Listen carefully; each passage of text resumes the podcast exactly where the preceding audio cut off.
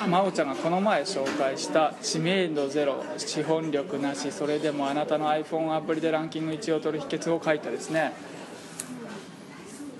ソンヤンさん。はい、よ孫さん来ていただきました。あの孫さんです。あの孫さんです。ろしくお願いします。お願いします。中和システムということでこの帯を見た感じでもう完全にラッキーゲームスの本の編集者と同じ人が書いてると 編集の人がね、同じ人が。同じ想定の人が同じ編集者の人が書いてるんじゃないのかと。株式会社まさか。これってはい、孫さんってブレイブソフトの人ですか？えーとそうです。ブレイブソあフト。ブレイブソフトの孫さんですか？はい、12月末に退職して、もうやめたんですか？はい、1月に起業しました。えブレイブソフトの社長じゃなかったんですか？あ、ブレイブソフトは、えーと別に、はい、僕は一社員ですね。あそうなんですか、はい。僕ブレイブソフトの社長だとずっと思ってたんですけあ、どそうですか。あのそのくらい存在感がよくブレイブソフトで検索すると僕が上位に出てきますよね、そうかもしれない。なるほど。うん、で個人になったんですか？でまさかさんになったんですか？まさかのね。はい、1月から。ブレイブソフトにも出資してもらって一緒にやってます。えー、で会社は何人くらいいるんですか？そしたらまだ僕一人です。えー、これから。で何をされてるんですか？まさかでは。えーとアプリの企画を専門に。コンサル的な？コンサルはちょっとしかやってないんですけど。どこの企画をやるんですか？どこの会社の？えーっとああっち。あ大丈夫集中しすぎた。集中するえーとどこの会社ってことはないんですが自分で考えたものを、例えば今だと56社仲間がいて個人とか企業がいて。アプリ作り仲間みたいな？そうですね、案件によってやっぱり皆さん得意不得意があるので,、うでこんなんどうですかって言ってやろうやろうっていう感じでやるのが56社いてっていう感じです。えじゃあ作る担当とはい。企画と、あと何をされてるんですか？企画ディレクション。あディレクションもやると、んですね、はい、プロデュースっていう感じですかね。マーケティングとかやらないんですか？マーケティングも一応やるんですが、僕の場合そんなにあのお金がないので、はい。えお金なくてもできるんじゃないですか？あのランキングで上位を取るうんためのところに、まあ、注力してる感じですけども。はい。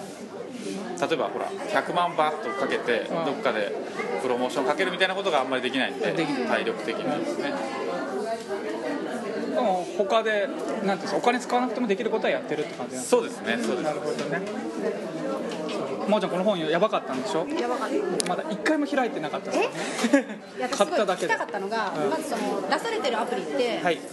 まさかさんそのっていう会社の名義で出してるわけではないんですよ。えーとまさか名義はまだ一個もないのかな？これから出るやつしかないと思うんですね。あじゃあそれっていうのはそのアプリ仲間の人たちがそれぞれのその孫さんプロデュースでそれぞれで出してるみたいな感じ、そうですね、えーっと個人の人とかとあの僕が前職の時にまあ個人で出してた個人的に出してたアプリとかあとは前職で出してたものも一応まさかと取引して一緒にこれからまあ運営していこうっていう話になったのでそこら辺ですね。今まで作ってきたもの。まさか名義にはまだないっていう感じです。これ読みやすいっすね。そうなんです。よその見開きでなんか一単元。部長とか読みそう読めそうですね。このくらいだとね。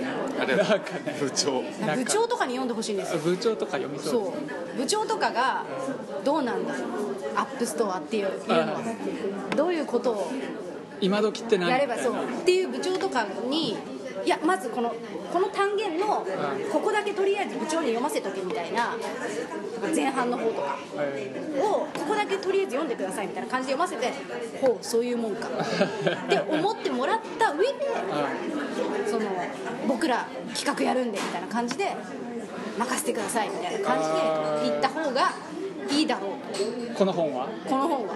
この本はそのためにも大事ちゃんと契約内容を明確にすることがいいこと書いてるじゃないですか。そうですね。なんかあのーお金回りで最初にクリアしよう既存の類書よりはちょっともうちょっと踏み込んで実際使える感じにしたいなというのがあってですね。実用書っていうか。とちょっとこうこの興味を持ってる人に一番分かりやすく話す時に俺のあ今まで出したアプリの中で一番かましたぞっていうこうインパクトを出したぞってアプリは何だったんですか、一番かました。うん、孫さんといえばこれだみたいな伝説としては。いっぱいあると思いますけど。そうですね。どれでしょうね。あのだいぶ前の前職のその前ぐらいになるんですけど、前職のその前。えー、と漫画の新聞っていうサービスを聞いたことある。知り合いと一緒に企画して、うニュースを漫画にするっていうサービスだったんですけど。あれなんで運営してるんだろうと思ってボランティアなのってずっと思ってたんですけどあの一応、まあ、漫画家の卵みたいな方たちにお願いしてで記事を上げてもらってっていう広告も取ってっていう感じでやってたんですが。それなんかは、えー、と僕が一番最初に1位を取ったやつなんですけど。あそれ1位取ったんですか、はいすごいじゃないですか。とかただもうその後1年ぐらい間が空きまして。はい。でなんかもう二度と1位取れないんじゃないかみたいなこう思いにはい。陥るわけですよ。いやそうなんですよ。はい、あれもしかして一生この後これ超えるのないのみたいな気になるんですよね、はでそれでいろいろ企画してえっ、と「面白ニュースの秒間マンデー」っていうやつを、はい。はいはい。その1年後ぐらいに出していはい。でそれも1位になったんですけどうんその面白ニュースのやつはもうなんて言うんだろう。企画した段階で1位取れそうだなっていう思いがあってえ漫画の新聞の時はなんていうかびっくりした感じだったんですよ僕も。ーうんスルスルっと1位までいっちゃったんであ知名度があったからかなとかいろいろ思ったんですけどまあ自信があって1位取ったわけじゃなくて。だうん。からそういう意味で言うとその2作目の2回目の1位を取った「秒間マンデー」かなっていう感じですかねかましたっていうその時に一番そのここに力を入れたってとこはどこなんですか？一番力を入れたのはアイコンとアプリ名ですね。もう面白ニュースっていう。はい、あのはいそうですね。当時まだアイコンがあのスタイリッシュなアイコンが多かったんですよ。あ。かっこいいっていうか。かっこいいやつ、でだからすごくまず下品にしようと思ってうん、で自分でデザインしてですね。自分で？はい。下品にしようと思って？すごい。パワーポイントとかでは黒い背景にいはい。赤と黄色と青と緑みたいな、はい。そういうむちゃくちゃですね。すごいのを、はい。信号みたいなやつ。はい、作ったらすごいなんか目立ったんですね。ちょうど僕の会社のロゴみたいな感じなんでけど。ね。お茶こぼしちゃってすいません。こんな感じの色合いで、これ結構目立つなっていうことで、まあ、アイコンは OK でアプリ名も当時はあのキャッチコピーをアプリ名につけるみたいのはあんまりなかったんですよ大体秒刊マンデー面白いニュースの秒刊マンデーで言ったら秒刊マンデーってつけるのが普通だったんですけど、うんこれだと意味わかんないなと思ってですね、うん。あの秒刊サンデーさんという PC サイトの、えっと運営者の湯川さんという方と,、えっと一緒に組んで作ったんですけど、だから秒刊サンデーに似て秒刊マンデーって名前なあれんです秒刊サンデーさんと関係ないんですか？えっと関係あります。あの記事を提供していただいてます。ですよね。はい。だから名前が似てるんですけど、はい。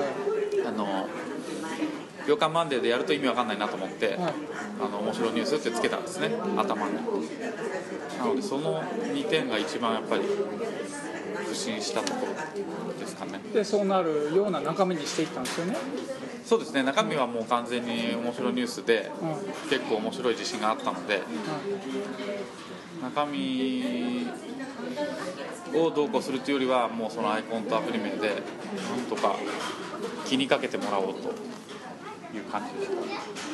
確かにこれ企業の担当者が読んだ方がいいですね。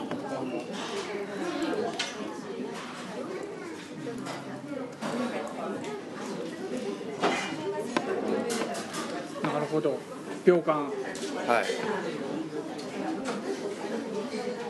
俺なんか真央ちゃんが言ってたのははい。そのリリースして1回1位取ってもまだまだ復活できるっていうことも教えてもらったって言ってて、なんかそういう話とかってありますか？あのー僕の例だと、はい。えっ、と1回しかないんですけど「ザ・都市伝説」っていうアプリを出しましてこれが、えーと、大体50万ダウンロードぐらいなんですが、えーと、1回9月去年の9月だったかなぐらいに出しましてで1位取ってまあ、もちろんふーっと落ちていくんですけどその後12月だったかになんかふわっと上がったんですよ、うん、総合の30位ぐらいまで。そこのなんでっていうのは分かんないです。なんでは分からなかったですね、うん、でただ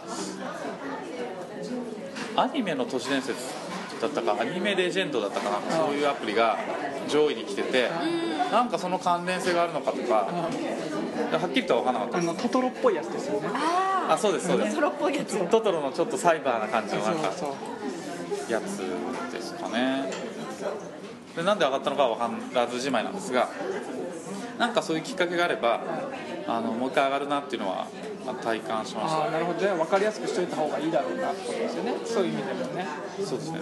多分あの知らないんですよねもうその何ヶ月も経ってるんで。なんで1ヶ月で僕分かんなくなると思いますよ、うん、飽和しないと思っててこの市場って。そうですね、うん、人も増え続けてますし。そう。ラインがいい例だと思うしあのラッキーボーイもその例だと思うし。はいはい。あとなんだろうなめこだって飽和してないと思うし、はいはいはい、だから飽和しないからその1か月に1回でもね1位取れるっていうのは多分できるんだろうな、うん、そうですね。意外とだからそこら辺がまだ狙い目っていうかあんまり知られてないところかなっていう気がします。一つ1位を取った企画があったらまあ、まあ、もちろんその著作権の問題があるから全く同じものは出せないですけど、はい、仮に全く同じものが出たとしたらそれなりのとこまで行く感じがありますね。ねだから今やってもらってるのが真央ちゃんと言っても同じ理由ではないんですけど、えー昔2008年2009年に1位だったスタンダードなアプリを今作り直したらどうなるんだろうっていうふうにして面白いですね。だから今花粉チェッカーとか天気とか作ってるんですよ、へあと年号調べとか。はいはいはい。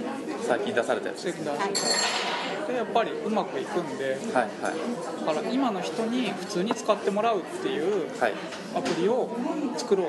でアイデアとか機能って使ってもらわれて初めて機能だからやっぱりどう使ってもらうとか誰に使ってもらうっていうデザインの部分でもうそれはもうすごい違うアプリだっていうふうに考えていて、はいはい、この人に使ってもらいたいからこういう見た目でこういうデザインなんだよっていうのを出してその人たちに使ってもらう。と、はい、昔定番だったアプリはあるけどもいやうちの方が定番だからって今には今の人だったらうちの方が定番だからって言えるようにして作っていこうって話で、はい、今やってて多分そういう話もあるんだろうな、うん昔ヒットしたアプリの作り直しやりたいんですよだからビール飲むでも、はい、もう一回いけんじゃないの古いよじゃないいや今の方がよくねとか思って。むしろ今いる人たちがもう一回盛り上がってくれる。ビール飲めるっていうやつとか。はいはい。昔流行りましたね。昔流行ってるんですよを。だってすごくシンプルで分かりやすくってもうえっていうアプリがまたずっと来てるわけじゃないですか、はい、そうそう、ね、繰り返すものは繰り返すし変わるとこはまあ変わってるんですけど。そう。だから変わるところはでそこって結局もうちょっと商売の話をすると有料アプリのダウンロード数は上がってないわけじゃないですか。で無料アプリは上がってるわけじゃないですか。でアップストアの売り上げは上がってるわけじゃないですか。全体の。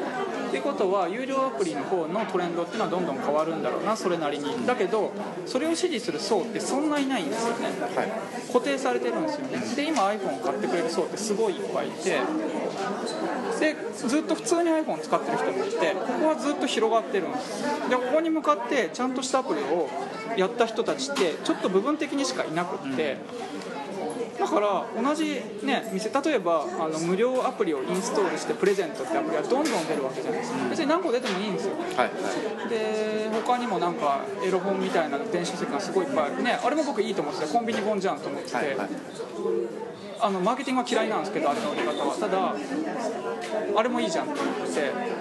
あとはすごくシンプルなゲーム。二重愛さんとか作ってるゲームとか、はい、あれはずっと携帯電話を触る人が遊ぶべきスタンダードだろうなと思ってて。あのラインっていうのはずっと残ってないとダメなんだろうなと。思ってて。だからここの人たち向けにちゃんと出し続ける人でなんて言えばいいのかな。同じようなアプリはどんどんただ結局タップするだけですからね。最終的なものって。じゃあどの瞬間タップするんだっていうそれをいかに考えるんだっていう話で。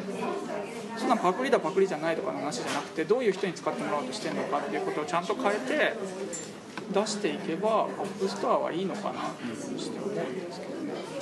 都市伝説もやっぱり、えー泣ける都市伝説とか、はいはいはい。本当は怖い都市伝説とか、はいはい。多分それでいいと思うんですよね。でそれで引っかかる人はいてね誰にっていうのはすごい大事なんだろうなっていう気はすごい最近思いますけど。ねそうですね。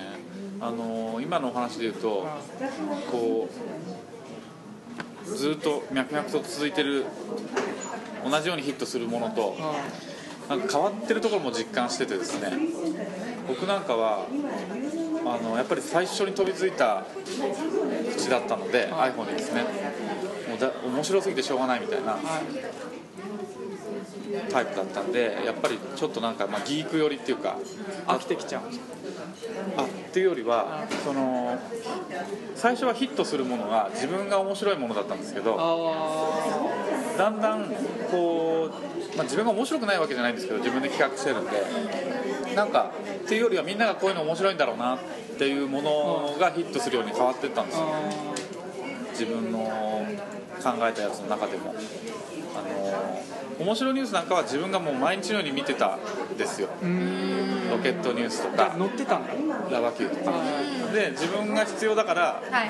アップストア探してあれなんか面白いニュースのやつ1個もないってことに気づいて。1個もないなんてすごいおかしいなと思って出したらヒットしたっていう経緯なんですけど都市伝説の方はどっちかというとまあそのテレビとかで、あのー流行ったんで見てたりはしましたけど本買ったりとか頻繁に見るっていう感じでもはなくってどっちかというとみんながこういうの好きそうだからなっていう発想で発想したんですね。だからなんか去年の夏ぐらいからそういう風になんか変わってきたなっていう感じはね。なんかするんですよ。それはありますよね。やっぱ au の iPhone あたりからかもしれない。ですそうやってまたドコモからとか出たらやばいっすよね。そうですね。だからもう完全に一般化するっていうか。そう。テレビ見ながら考えるっていうのもすごい大事だしもっとなんかね分かるように作っていかないとダメなんで。すよはい。はここのギミックのここがいいなんて言って褒めてくれる人はねそんないなくなるんでしょいはいはい。そうなんですよ。そうそうそう。やっぱりそのキャバクラとか行ってはい。お姉ちゃんにお話聞いたりするとはい。全然わかんないみたいなもうそのアプリ入れてないみたいな人もいるんですよね。なんかとりあえず買い替える時期が来たから買い替えたけど何入れていいかわかんないみたいな人も結構いるなっていう印象があるんでそういうなんか、まあキャバ嬢が普通の人かっていう問題もありますけど。まあその見てるものは一緒じゃないですか。視点とかどう携帯電話と付き合ってるかとか。LINE はそういうとこ突き破ってるってことですよね。コミュニケーションしようっていう欲求があって、ね、それを満たしてるってことですよね。そうですね。なのであの普通の人がいっぱい入ってきたなっていう感じがしますね。なんか去年ぐらいから。もうね売り上げがね本当上がってるんですよストア全体のアプリ内課金がへ12月から1.5倍になってる。えへ昨年の。昨年末はアップストア全体のえはい。その有アップストアの課金の売り上げって、はい。アメリカの2分の1だって言われてたんですよ、はい。めっちゃでかくないですか？ドリランド全盛期、はいは今それの1.5倍あるんですよいへ推測してるのはそしたらアメリカも伸びてるとはいえ6割7割くらいに迫ってるんじゃないかな。でアプリ内課金がどうとかはまあいいんですけどその無料アプリを使う人っていうのがすごい増えてるんだろうな。えはいはいでそういう人たちが求めてるのって、まあ、ソーシャルゲーム僕そうだと思ってて、はい。何度も今言ってるんですけどその時間が左から右に流れていって流れたっていうその事実だけを価値にしてると。でそれを暇つぶしって言葉に言っちゃダメだなと思っていてなんか別の言葉はないかなと思って。暇つぶしっつったらそこまで下げなくていいだろうと思ってあ面白いですね。ポンポンポンポンポンってやってるのが価値だと思うんですよ。僕はであチェックする時間だチェックしよう。はい終わりみたいな。で例えてよく言ってるのは彼氏との待ち合わせで遅れると。30分待ってくれと。iPhone 触ったらなんか出てきたと。触ったと。触ってたら30分経ったと。それを価値だって言ってほしくて。あとは寝る前に何か見てて面白かったじゃないんですよ。良かったとかためになったとかじゃなくてああ眠くなったねよみたいな、で触ってたら彼氏来た行くわ。また後でやればいいや。なんかそのうーんって触っててあこれやろうみたいな。そういうのが多分一番強い価値なんだろうな。と思ってて、はいはい。で今のそのゲームとかソーシャルゲームもそうだと思っててみんなハマってるわけでも楽しいわけでもないんだけどただそのそれは価値なんだろうなっててそれを何て言ったらいいんだろうっていうのはいつも感じててでそういうものはゲームに今求められてるものなんだろうなとで真央ちゃんに作ってもらってるのはためになるツールを作ってもらっていてそれはそれで iPhone 便利だから、はいせっかくできること多いんだから、ね、入れとこうよっていう。そう。いうふうにしてやってる今アップバンクゲームスっていうのがあって一生懸命作ってもらってるんですけどもしかしたらそういうねこんなよくわかんない価値を作ってくれとも僕言えないんで、あ真央ちゃんに作れって言うかもしれなくて。真央ちゃん暇な時に立ち上げて暇な時「に。わーい猫がニャーって言ってる」っていうそれだけのゲーム作ろうよめっちゃ幸せじゃない？そうそう。猫がニャーって言って一番嬉しい瞬間をちゃんと考えてもうそれだけに特化したゲームを作ろうよとか檻に入った猫が助けて終わりみたいな。檻だ檻だとちょっと過剰演出だから檻も外すかっつって草むらにいる猫を見つけてタップするだけですごく嬉しい。なんか時間が経ってずっとそれをやってしまうとか。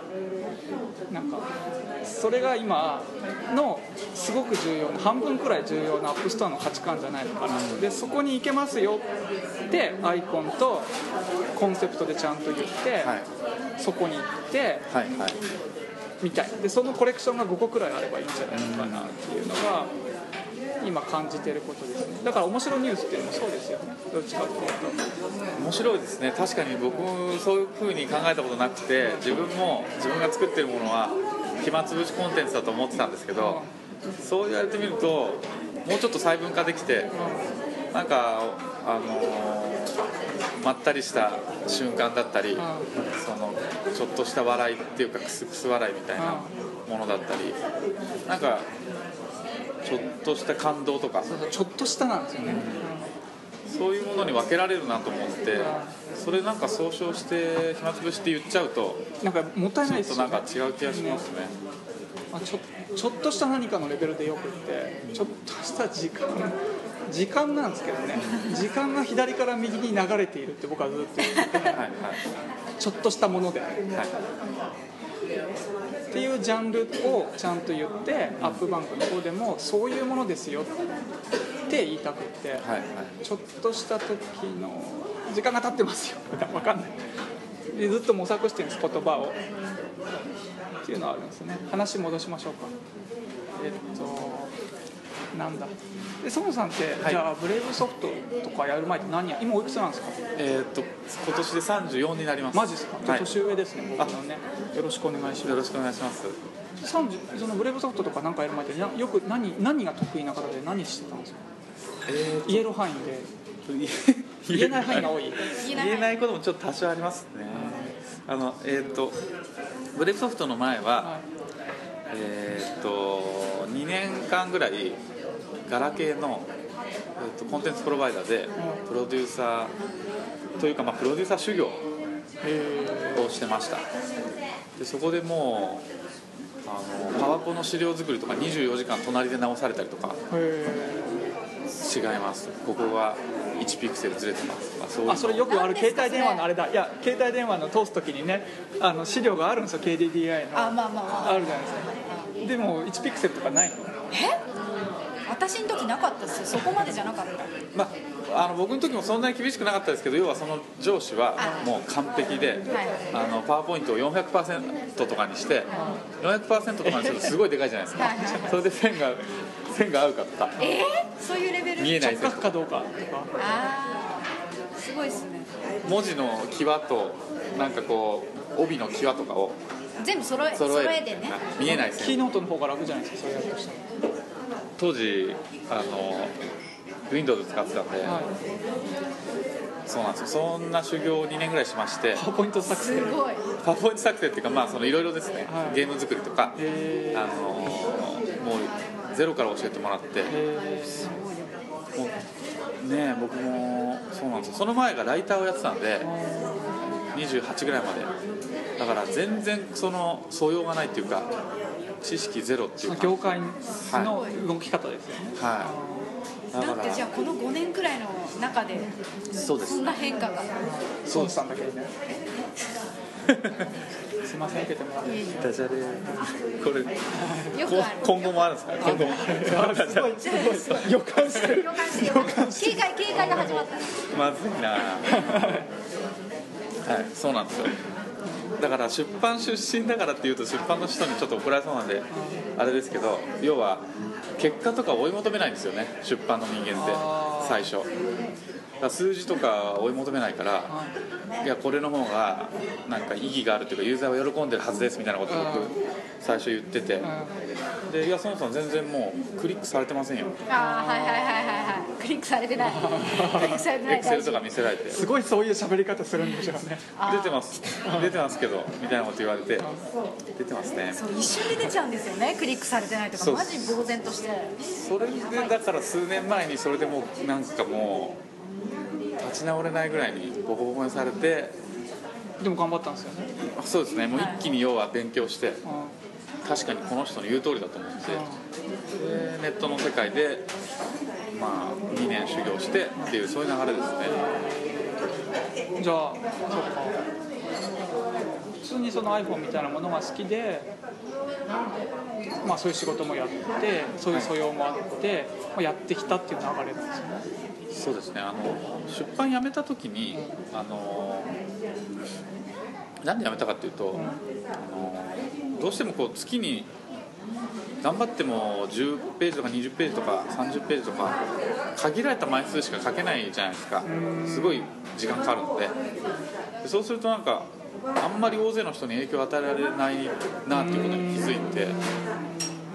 で影響は定期的にここにしか伝えられないんだみたいななんか。そうですね。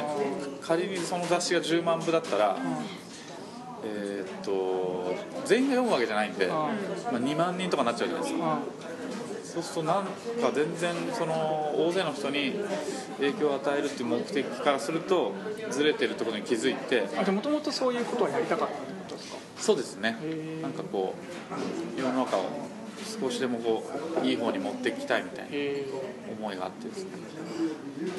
でこれはいかんということで、まあ、ライターというよりは編集長みたいな立場とか会社の社長とかプロデューサーとかそういうなんかこう仕組みを作っては誰かにお願いして大勢の人でやってもらってまた別の仕組み作ってみたいなとこ立場に行かないとこう影響を与えられないなってことに気づいてそれがでももう28ぐらいだったんですけど。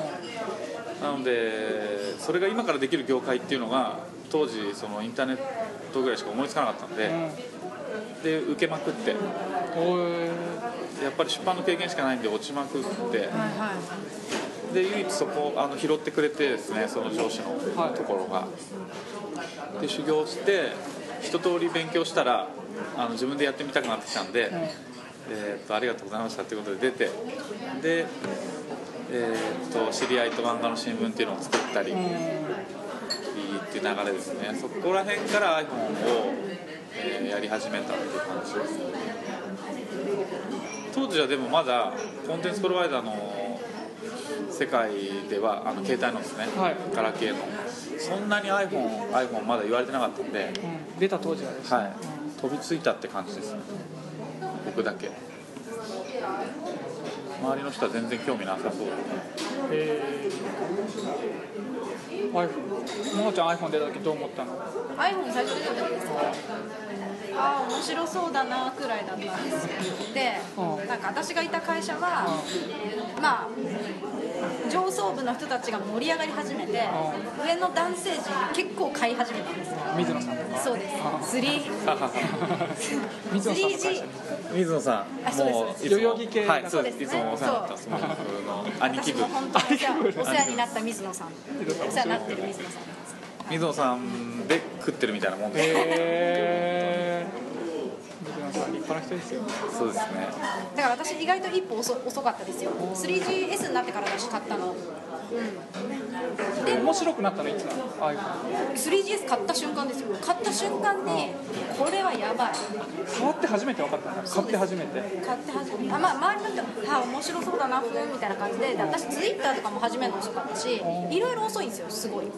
だけどその瞬間からやばい。っつってそっからガジェットガールがーあそうなの、へーじゃあ iPhone で始まったの？そうですよ。だって RSS でニュース読むとかそういうことすらももう iPhone になったから全てが始まって情報収集とかへなんかえインターネット上にいたけど積極的にあの取得して発信してみたいなのを始めたのは完全に iPhone に出会ってからなんでごいね 3GS 以降ですでも僕今思い出しました。iPhone の最初なんかひどくなかったですか？バグ。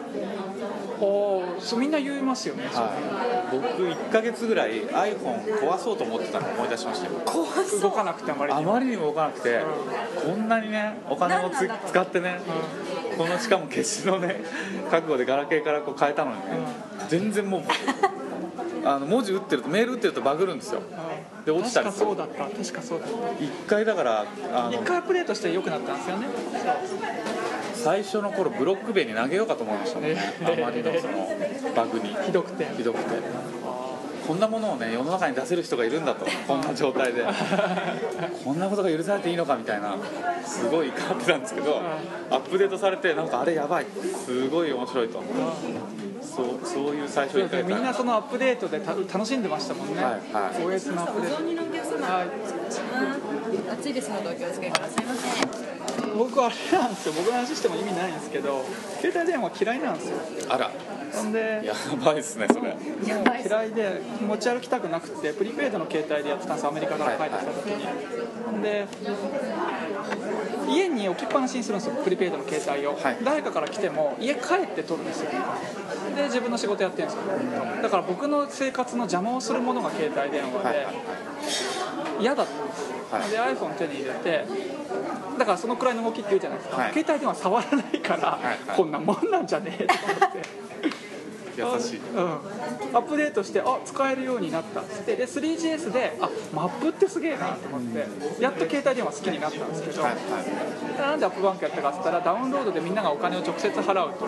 でダウンロードするコンテンツは個人でも作れると。あそしたらこれはいい商売だなと思って、はいでその商売の中で食っていけるものをやりたいなと思って。てで遅くなったんですけど、はい。7月に買ったんですけど10月にアップバンクを始めて、はいっていう感じなんです。はいはい。だからやりたいことがもう初めから違ってて別に iPhone が好きとか携帯電話が好きとかじゃなくて、はいはい。もうあのアップストアっていうてか iTunes がすごい好きで、そのなんか Web2.0 言葉が流行ってた頃から iTunes ってすごいなってずっと思ってて、はいはい。こんなものを買わせるだけデジタルコンテンツを買わせるだけのインターネットがこの世にあるのかと思って、はい。エロコンテンツと iTunes だけしかないと思ってたんですよ。デジタルコンテンツを買わせるところが。はいはい。iTunes すげえなかっこいいなと思ってて。でアップストアっていうのができて第三者が入れると、商売ができるとでそれをやりたかったからそこに関わりたくてアップバンクやってたからちょっとちょっとだけ違うんですよね、はい。だからそこを最大化したいなと思ってどうぞ。あすみませんごそうなんですよ。でその話はいいか。そのまさかので今度何やりたいんですか？まさかさんこれから。なんかこういう理念だとかないんですか？こういうことやりたいとかなんか。はいはいはい。そうですね。最近一番やりたいのはあの韓国料理屋さんを出したいんですけどそもそもまさか。の何系なんですか？韓国あ系僕在日韓国人あそうなんですか、はい。へえどこなんですか？家と。あここまで言っちゃダメか。あえ大丈夫です、えーと出身はどこなんですか？出身は東京であのあれなんですよ。に日本生まれで孫正義さんとかと同じような境遇ですね。あ普通に生まれた時から日本にいたはいってことです国籍は韓国ですけど僕の場合は。なのででも普通に日本え韓国語も喋れるんですかじゃ韓国語は韓国に2年住んでたことがあってですねそれで多少まあ片言6割ぐらいは。あどうなんですか？韓国語って難しいですか？韓国語は日本人。はい。日本人が勉強する外国語の中で多分一番簡単だと思います。あそうなんですか。はい。へえ、あのー単語さえ覚えればいい。文法は大丈夫みたいな文法はもう一緒ですし単語そうです。単語を置き換えていくだけです。えノリノリでいける？ノリでいけますね。ノリでだんだん聞こえるようになってます。へえあのー、だからみんなあのドラマとか見ながら覚えちゃうの。覚えられる。そのレベルでいけますいけると思いますね。あの漢字の言葉があの発音が似てるんですよ。え 音読みと？音読みの方がですね。へえ多分中国から韓国に行って、うまあ昔の朝鮮に行って、んはい。そこから日本に来てるのか、まあ、なんかわかんないですけどすごい似てますねなんか発音が。その単語の読み方が。はい。へあのーなんだろうな。あそうそう。よく言うのが例えば高速道路は韓国語で言うと高速道路今韓国語っぽい聞こえ方しました。でも一緒。三角関係とかは三角関係かな？へえだから大根とかはあるの知ってるんですけど、はいそういうのじゃなくてはい。普通に似てるん。似てますね。へあのーちょっとずつ違うのもあるからあれなんですけど中国とかは日本語だと中国で韓国語だとチュングえうーん多分発音違いますけど中国語だとチュンゴーとか言うんですよね。チュンゴーチュング中国。だからすごく似てるじゃないですか。ちょっと食べましょう韓国語講座みたいな。あのいやなんかせっかくだから聞こうかいただなきます。ね。せっかくだから。興味あるはい。まあその韓国料理屋は置いとくとして。はい、どこ新大久保ですかやっぱり？えーっと 全然その場所とか考えてないです。新大久保の韓国料理はなんであんなうまいんですか？僕半端ないと思ってて。そうですね。最近すごいです。あと人多すぎっすよね増えましたねこの10年ぐらいで。女性ファンがね。だって平日でも新大久保超混んでます知ってますよ。2回くらい行ってびっくりしました私も健康診断で何回か行って超僕ずっと通ってたんであ分かるんですけど韓流ブーム前はあの全然人いなくて韓流ブーム後にちょっとおばさま方が来るようになって、は最近は k p o p で若い子も来ちゃうから、ね。もうなんかわけわかんないぐらい人います。K p o p みたいな格好をした高校生くらいの男の子がいてこの人何してんだろうとか思いながら多分モテるんだろうなと思って。モテるでしょうね、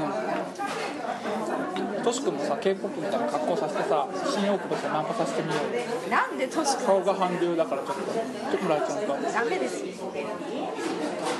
あそこでも韓国人の人が本当に多いんで。